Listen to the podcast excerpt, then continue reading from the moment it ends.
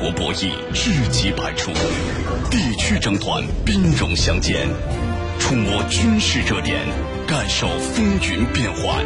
军情观察，江苏新闻广播、扬子晚报联合打造。好，半点即时资讯之后，欢迎大家回来继续收听军情观察。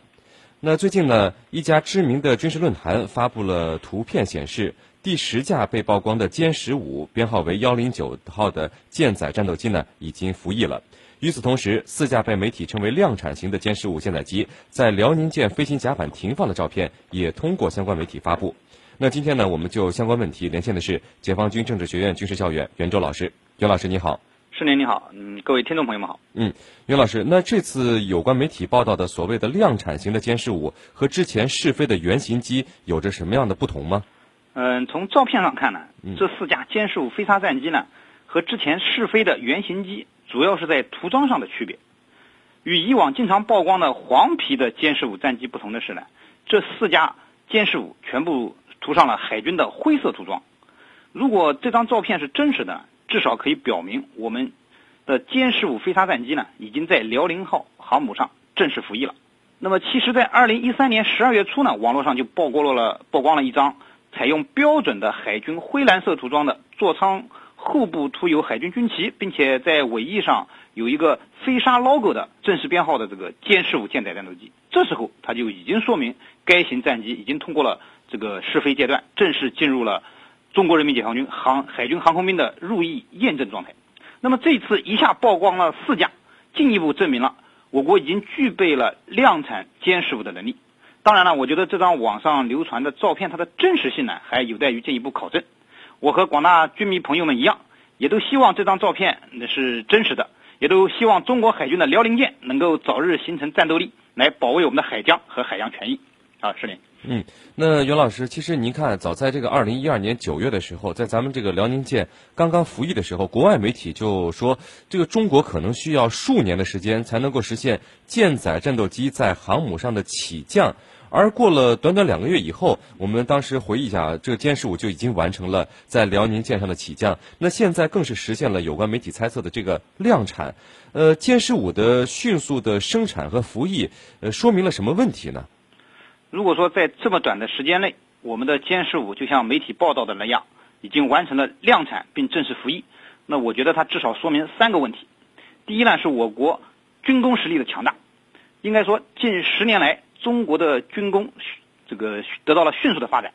我们中国现在是目前世界上除了美国和俄罗斯之外，第三个既能为本国军队实际生产所有类型的武器和军事装备，又能出口供应。外国的国家，那么国外媒体之所以妄称中国可能需要数年的时间才能实现舰载战斗机在航母上的起降，那么实际上是戴着有色的眼镜看中国军工，认为我们中国人只会仿造，缺乏自主研究能力，呃，在短时间内根本不可能完成歼十五的量产工作。那么实际上，从二零零九年八月歼十五进行了首次的陆基飞行测试开始，到目前为止，我们仅用了五年时间。就完成了从试飞到量产的工作。那么第二呢，是证明了中国海军航空兵飞行员的技术过硬。对于舰载机飞行员而言啊，航母上总共才两百多米的跑道，对飞行员的技术要求十分高的。那么舰载机飞行员必须精确的让飞机降落在距离飞行甲板后缘约五十米的着陆区，并保持一个适当的飞行仰角，让尾钩这个钩上它阻拦索。那么加之航母又是一个移动的平台，它不同于地面这种固定的机场跑道，而是随着海浪上下这个左右前后波动的。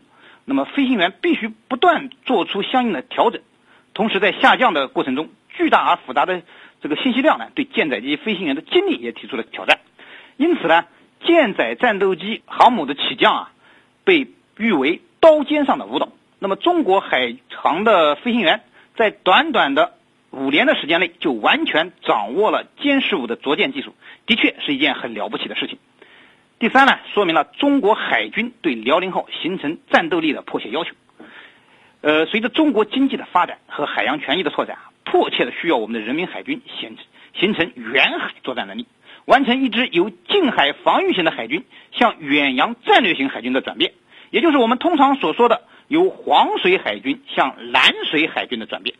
歼十五的量产是这一进程中带有标志性的事件。是。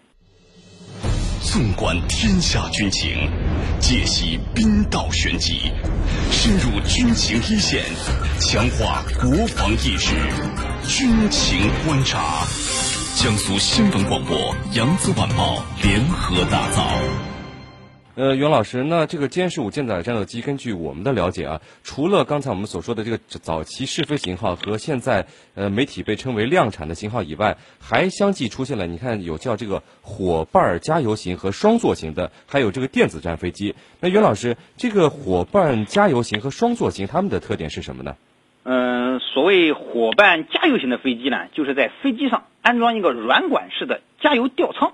以实现同类型飞机间的空中加油。目前呢，这种伙伴加油技术主要用于战斗机。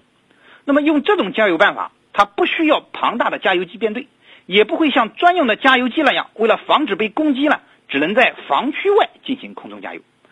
嗯，采用伙伴加油机的伙伴加油技术的加油机呢，呃，可以和战斗机一起飞行。